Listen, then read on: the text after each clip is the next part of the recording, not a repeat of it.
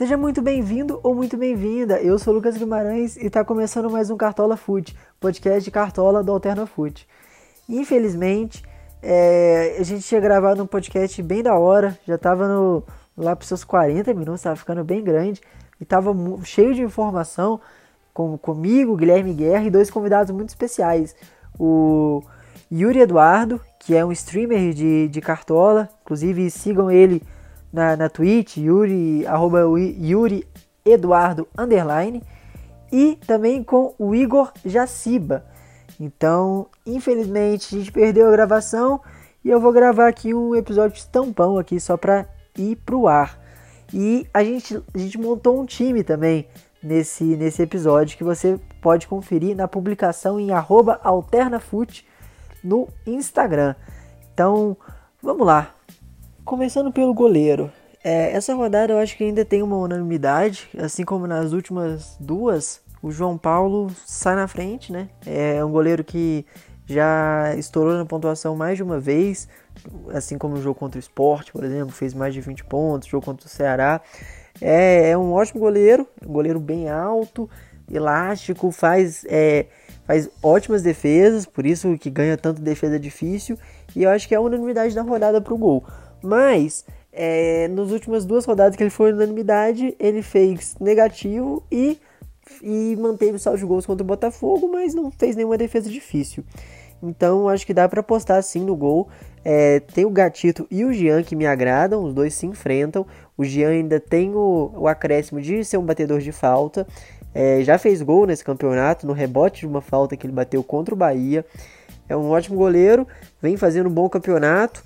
Também ótimas defesas já, assim como o Gatito que está numa fase excelente, vem valorizado pra caramba, mas é um bom nome para pensando principalmente na pontuação, né? Não tanto na, na valorização. E só uma, uma aposta, bem aposta mesmo, que é o Wilson do Coritiba. Coritiba enfrenta na segunda-feira o Fluminense. É, o Wilson vem é o, é o quarto goleiro provável com a maior média ele quatro vezes passou de 12 pontos, só que cinco vezes ele não fez nenhum ponto, né? É, dessas cinco vezes, quatro foram negativadas. Então é bom ficar atento, tentar acertar a mitada do Wilson. Eu acertei uma delas, eu acertei contra o Sport no Couto Pereira. Só que agora é um jogo bem mais difícil é, contra o Fluminense. O Fluminense precisando reagir. O Odair tá, tá mexendo ali no cargo pode ser que caia, ainda mais se não vir uma vitória em casa em um jogo que o Fluminense precisa pontuar depois de ter perdido para o esporte fora. Então acho que o Wilson é um bom nome. No último jogo do Coritiba no Rio de Janeiro, foi uma das, da, das pontuações do Wilson de 12 pontos. Foi contra o Botafogo no 0 a 0 Então é um nome bem interessante para essa rodada. Já passando para lateral, lateral primeiro vamos tirar um elefante assim do, do caminho, que é o Saravia. O Saravia não está como provável, não está nem como dúvida, só que o Cartola coloca e tira jogadores do provável a Deus dará, assim. É, não tem uma grande informação, não vi nenhum setorista falando, é, o Cartola erra pra caramba, tanto que o cara que é nulo agora, que 10 minutos pode estar provável, enfim. Vamos acompanhar para ver se o Saravia joga. Se jogar, é um ótimo nome. É, pode ser, é o melhor nome da defesa do Inter, pensando em um possível saldo de gols. O Inter precisa é, se reabilitar no campeonato depois de perder de um modo até que ridículo, né? A liderança. Tinha dois jogos que o Inter podia ter ganhado e perdeu os dois. Então o Saravia é um bom nome, é caro, mas vem desvalorizado também. É, se jogar é um ótimo nome. Assim como o Guilherme Arana, que também está desvalorizado, também está caro e é um jogador muito importante no, no, no, esquema do Sampaoli. Quem lembra do Jorge no ano passado no Santos, que era o lateral esquerdo daquele Santos e apoiava muito, chegava muito na frente, fazia gol, dava muita assistência, e o Arana faz uma coisa parecida nesse, nesse Atlético. Tanto que o, o Arana, junto com o Chico e o PP, eles são o, os segundos jogadores com mais é, chances claras criadas de gol no campeonato, perdendo só para o Thiago Galhardo, né? Que é o, o, artilheiro, também já tem três assistências no campeonato.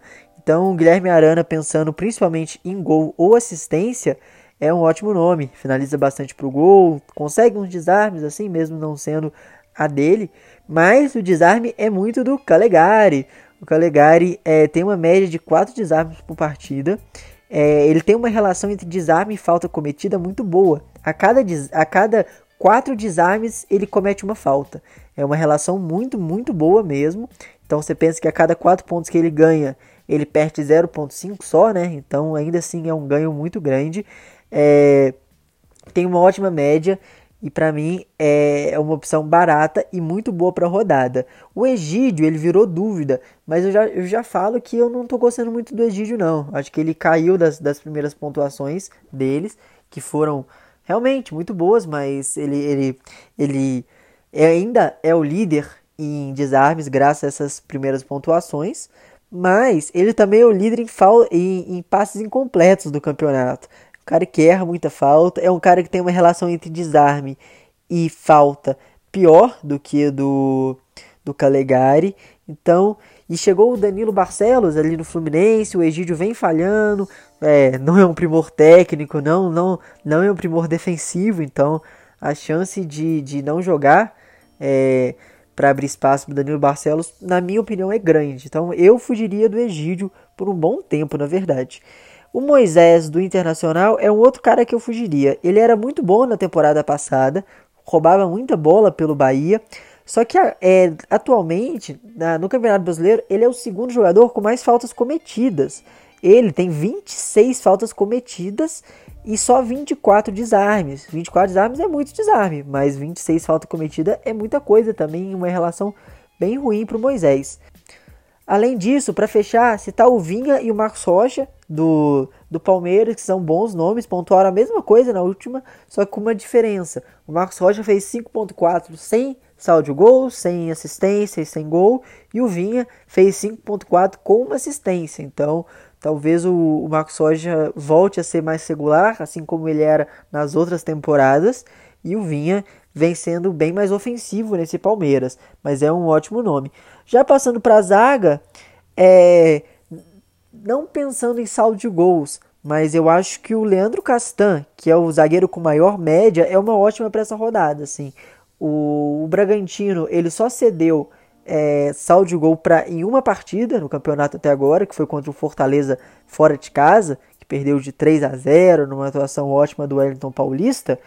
O, o Bragantino só cedeu saldo de gol naquele jogo. Então é um time que tira só de gols, mas o Leandro Castan é, é, é o defensor com maior média, mesmo sem saldo de gols. Ele vem roubando muita bola, cometendo pouca falta, sofrendo, é, sofrendo faltas também. Então acho que é um bom nome, assim como o Júnior Alonso, que as últimas rodadas não pontuou bem, mas ainda assim é o zagueiro com maior é, com maior número de desarmes do campeonato. Então pensando na regularidade nessa posição que está bem sofrida que é a zaga nesse Cartola 2020, acho que o Júnior Alonso é um bom nome.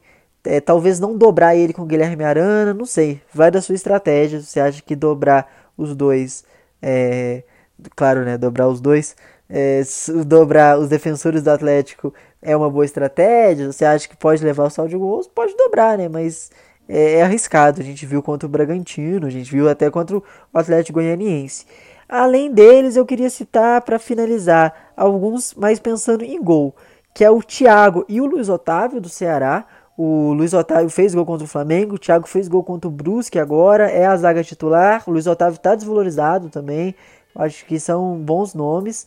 E pensando principalmente naquela testada lá na frente, que, pô, se o zagueiro faz isso, ainda concilia um saldo de gols, é, é, é fenomenal. O Gustavo Gomes também pode ser interessante para fazer um gol. É um cara que jogo aéreo é importante nesse Palmeiras. É, tem que ficar atento sobre essa partida, né? O Flamengo tem muitos casos de, de coronavírus, o jogo pode ser adiado e, enfim, eu não apostaria em jogadores dessa partida caso até o fechamento do mercado haja alguma notícia que, que fale da, da possível adiamento do jogo, alguma notícia mais certa, né? Não só na, no campo das ideias, assim, mas alguma, alguma coisa um pouco mais prática. Mas, enfim, caso o jogo aconteça, o Palmeiras é franco favorito, né? Esse Flamengo muito desfalcado. E tem o Cuesta também, né? Que esse ano não vem pontuando bem, não tem nem 3 de média, apesar de ter levado saldo de gols em várias das partidas, porque o Inter é a equipe que mais conseguiu saldo até o momento. Mas o Cuesta vai que pode achar um golzinho, ou vai que ele consegue pontuar bem, né? É, contra o Santos, ele fez quase 9 pontos no campeonato, foi a melhor pontuação dele. Pode ser, pode ser interessante. Agora passando para o meio de campo, eu acho que é a posição é melhor para essa rodada. Temos nomes que, que eu acho que são uma boa até como capitão, que é o Vinícius Góes, o Vina, do Ceará, que nos últimos 10 jogos pela equipe cearense, ele fez 5 gols e deu 5 assistências, uma participação direta por partida. É um jogador muito importante, batedor de pênalti, batedor de falta do time, é, fez um belo gol na, na derrota para o Bragantino no último sábado. É, é, é, o, é, o, é, o, é o, é o craque dessa equipe, né? Enfim, acho que é um nome muito, muito bom. Assim como o Natan do Atlético, que está voltando de lesão, no último jogo ele, ele entrou nas últimas duas partidas pelo, pelo Atlético, né? É, contra o Bragantino entrou com poucos minutos. Contra o Atlético Goianiense entrou, fez um gol, podia ter feito mais. É, nos últimos oito jogos, é bom lembrar que tem a lesão no meio, né? Mas nos últimos oito jogos pelo Atlético ele fez cinco gols e deu uma assistência. É, é o cara do, do São Paulo. O São Paulo gosta muito dele, tá provável. Acho sim que vai ser titular. Pode ser que saia no segundo tempo, mas ainda, ainda assim é um ótimo nome contra esse Grêmio que deve vir misto. É, o Galhardo também não preciso nem comentar, o artilheiro do campeonato, líder do, em participações diretas no campeonato, além, do sete, além dos oito gols, tem três assistências. É um jogador que precisa de 79 minutos para marcar um gol nesse campeonato. É, é, é, não tem nem discussão, né? É, se jogar, é bom ficar atento, ver alguns setoristas, como por exemplo o Lucas Colar, da, procura lá no Twitter, procura, enfim, no Google mesmo, você achar as redes sociais dele, tem até o canal no YouTube, ele não vem errando as escalações do Inter. Ele ainda não disse se o Inter vai poupar ou não, mas eu acho que pelas duas derrotas o Inter não deve poupar em massa. E o Galhardo já foi poupado na partida contra o Ceará, na partida contra o Fortaleza, já foi poupado no primeiro tempo contra o Goiás, então eu acho que o, que o Galhardo pode jogar essa. É, agora, ainda em alguns nomes um pouco mais caros, um cara que precisa de muito para não desvalorizar é o Nenê, porque o último jogo dele pelo Cartola foi aquela mitada contra o Corinthians. Agora joga dentro de casa de novo. O Fluminense acabou de ser eliminado da Copa do Brasil, então tem que mostrar é, resposta dentro de campo, mas ao mesmo tempo que o Odair está ali na, na rabeira para ser demitido. Então é, a gente não tem informação, vai, que o Nenê não, não, não tá gostando do Odair, ele faz um corpo mole, porque é a cara dele fazer isso também. Enfim, é, o juiz que vai apitar Curit é, Fluminense e Curitiba gosta de um pênalti. Ele marcou três pênaltis em duas partidas que ele apitou nesse campeonato. Então vai que pode sobrar um pênalti pro Nenê. E no pênalti ele, ele, ele, ele se garante bastante, né? A, além deles, eu queria citar alguns caras mais baratinhos ali. Benítez do Vasco tem uma média muito boa, joga dentro de casa contra o Bragantino, que tem uma defesa nada sólida, tomou gol em todas as partidas do campeonato. Então, o Benítez para mim é uma ótima opção. Assim como o Gabriel Bosquilha do Internacional, que é um cara muito regular. Eu gosto bastante de escalar o Bosquilha contra o Inter joga no Beira Rio. O Bosquilha jogou quatro partidas no Beira Rio até agora no campeonato e ele tem uma média de 7,33, uma média muito alta. E se você tirar a participação em gol, ele tem uma média de 6,08 no Beira Rio. Então é um cara que, mesmo sem gol ou assistência, participa e procura muitos jogos jogando dentro de casa. Então finaliza bastante, desarma, é, sofre faltas, enfim, é um cara que eu gosto bastante de escalar. É, essa rodada tem muita opção no meio de campo, né? Então talvez Talvez não, dá para ir sem o Bosquilha, mas eu gosto bastante desse, desse jogador e eu acho que nessa partida ele é uma ótima opção. Assim como o Sobral e o Raul. O Sobral enfrenta o Goiás dentro de casa, é, é o segundo jogador com mais desarmes do campeonato, é um cara muito regular, não preciso nem falar dele, dá para dobrar ele com, com o Vinícius Góes. É, ele é incrível e é um cara que joga bem avançado, assim. Então pode ser que ele, além dos desarmes que ele vem fazendo, é o líder, ele pode conseguir conciliar com um gol ou uma assistência, já que tem três assistências já no campeonato e pode estourar na pontuação. Já foi poupado na partida contra o Bragantino, entrou só no segundo tempo. É, é um cara que, que, que não preciso nem falar. Eu acho que é a, é a maior revelação do Cartola 2020. E o Raul, que tem a lei do ex, só jogou três partidas, mesmo assim já tem quase 20 desarmes. É muito bom, desde a época do, do Vasco. Se jogar no meio de campo ainda, porque na última partida jogou de lateral, pode conciliar um gol, é, assim como fez contra o São Paulo. É, é um bom nome. E eu também separei o nome do Jair, porque eu vi muita gente caindo no conto do Alan Franco pelo Atlético, de porque ah, o Alan Franco fez gol em tal partida, depois fez gol de novo, coloquei ele. Aí vai lá, colo colocou ele ali contra, contra o Bragantino. E cara, é, não era o estilo de jogo do Alan Franco. O Alan Franco é um cara bem mais defensivo, apesar de ter jogado um pouco mais ofensivo também contra o, contra o Bragantino. Era um cara que precisava, estava pontuando bem, mas estava pontuando bem porque fazia gol. Não estava sendo um cara regular. E eu acho que o Jair é mais ou menos nisso. O Jair tem uma ótima média, ele tem 22 desarmes, só que ele tem 21 faltas cometidas. É, ele, fez, é, ele fez um gol e deu duas assistências, mas ele é, o, ele é o volante mais fixo desse time do Atlético, mesmo com é, a equipe atacando em massa, todo mundo finalizando, continua o Jair sendo o primeiro volante. Então eu não colocaria o Jair. É, eu acho que tem opções melhores. Pô, o, o Natan joga mais avançado. O Alan também joga como, como não um primeiro volante, né? Porque o Jair tem mais essa característica, mas o Alan também joga bem é, defensivamente assim nesse clube. Mas o, os laterais atacam muito, então o Jair ele participa do momento ofensivo, mas não participa sempre. Então eu ficaria com o pé atrás. Já passando para o ataque, o Marinho é, é seria uma unanimidade, mas ele já virou dúvida. O o Santos jogou contra o Delfim agora no, na quinta-feira, depois joga de novo na Libertadores. É, é bem é, é um calendário muito desgastante.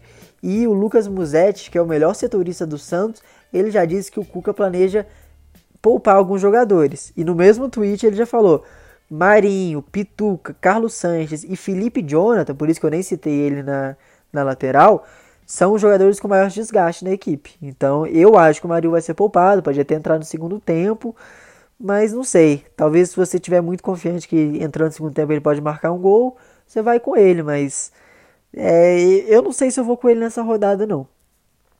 Já é mais um cara que eu acho que eu vou essa rodada, assim como todo mundo vai, é o Cano, que ah, joga demais, sabe fazer gol como ninguém, 7 gols em 10 jogos no campeonato, podia ser mais ainda.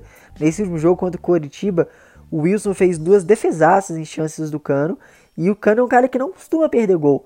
E o Bragantino é um time que toma muito gol, então, é, apesar do Vasco não criar tantas chances, quando cria tem o Cano ali na frente. E agora que o Vasco foi eliminado da Copa do Brasil, só tem o Brasileirão para o Cano fazer seus golzinhos. Então acho que é uma unanimidade. É, tem o Luiz Adriano também, que é um cara que, assim como o Cano, ele depende do gol para pontuar bem. É, em nove partidas, o Luiz Adriano fez de entre sete e nove pontos quatro vezes, que foram as quatro rodadas que ele fez um gol. As vezes que ele não fez um gol, nas outras cinco, ele não fez nenhuma vez mais de 2.8. Então é um cara que depende demais de um gol, depende muito. Mas, né, é, é o Flamengo que pode vir desfalcado. O Domi, mesmo desfalcado, eu acho que ele mete o time para cima. É, quando ele chegou no Flamengo, ele falou que preferia um time que ganhasse de 5 a 4 do que um time ganhasse de 1 a 0. Então é um time que está sofrendo muito gol. Na prática, o que o Domi falou lá atrás está tá se mostrando. Um time que também faz muito gol, mas enfim, está sofrendo muito gol. Já, já, já sofreu duas goleadas sob o comando do catalão. Então, acho que o Luiz Adriano é uma ótima opção para essa rodada. Então, além deles, eu, é, tem alguns nomes que podem fugir do óbvio no ataque. Tem o Kleber do Ceará que vem pontuando bem, enfrenta o Goiás que toma muito gol de atacante, pode ser um bom nome para essa rodada. Assim como o Eduardo Sacha ou o Keno do Atlético.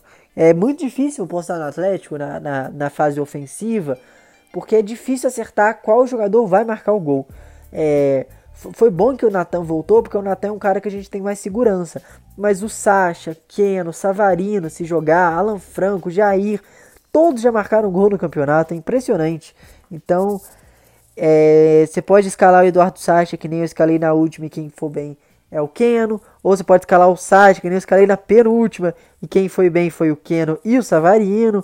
Enfim, é, é complicado isso, não existe uma concentração de um jogador nesse time do Atlético. Pelo menos não existia nas últimas rodadas. Agora tem o Natan, que a gente espera que volte a concentrar jogadas ofensivas, que nem vinha sendo no começo do campeonato, no final do Campeonato Mineiro, enfim, nesse, nessa era Sampaoli. Tem o Matheus Babi, que eu citei o Jean, mas o Matheus Babi, que enfrenta o Jean, não escale os dois juntos, pode ser uma ótima aposta. Eu acho que ele vai atacar bastante. O Botafogo tem chance de marcar gol. O Atlético Goianiense tomou quatro gols do Atlético Mineiro, tomou gol do Fluminense. Não é uma defesa sólida. É um time interessante do meio para frente, mas o mas o Keno mitou contra o Atlético Goianiense, o Isaac foi bem do, do Grêmio. Acho que o Matheus Babi pode ser um bom nome. E é um bom jogador pro Cartola. O cara que sofre muita falta, desarma é, finaliza bastante. Já mitou contra o Vasco. Acho que o Matheus Babi é bom. E para finalizar com uma aposta no ataque, que eu falei que o saldo de gols do, do, do Atlético não é uma coisa que salta aos olhos para essa rodada. Na verdade, quase nenhuma, né? São Paulo mete muito time para frente. Mas o PP, esse jogo, eu acho que pode ser interessante. Talvez você não ir com nenhum saldo de gol do Atlético e ir com o PP. O PP acabou de ganhar um Grenal, fazendo um golaço. É, é, o melhor jogador do Grêmio. É um cara que, como eu disse, ele é, o, ele é o segundo jogador com mais chances claras de gols criadas. É um cara que vem substituindo bem o Cebolinha. O Grêmio não tá mal porque o Cebolinha saiu só. O Grêmio tá mal porque o Grêmio tá mal. Porque o PP vem substituindo bem o Cebolinha ali.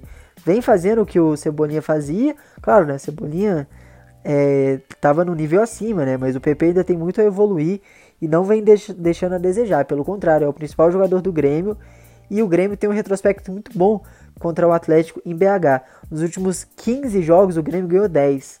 É, é absurdo. Então, pode ser que o Grêmio apronte mesmo com o time misto.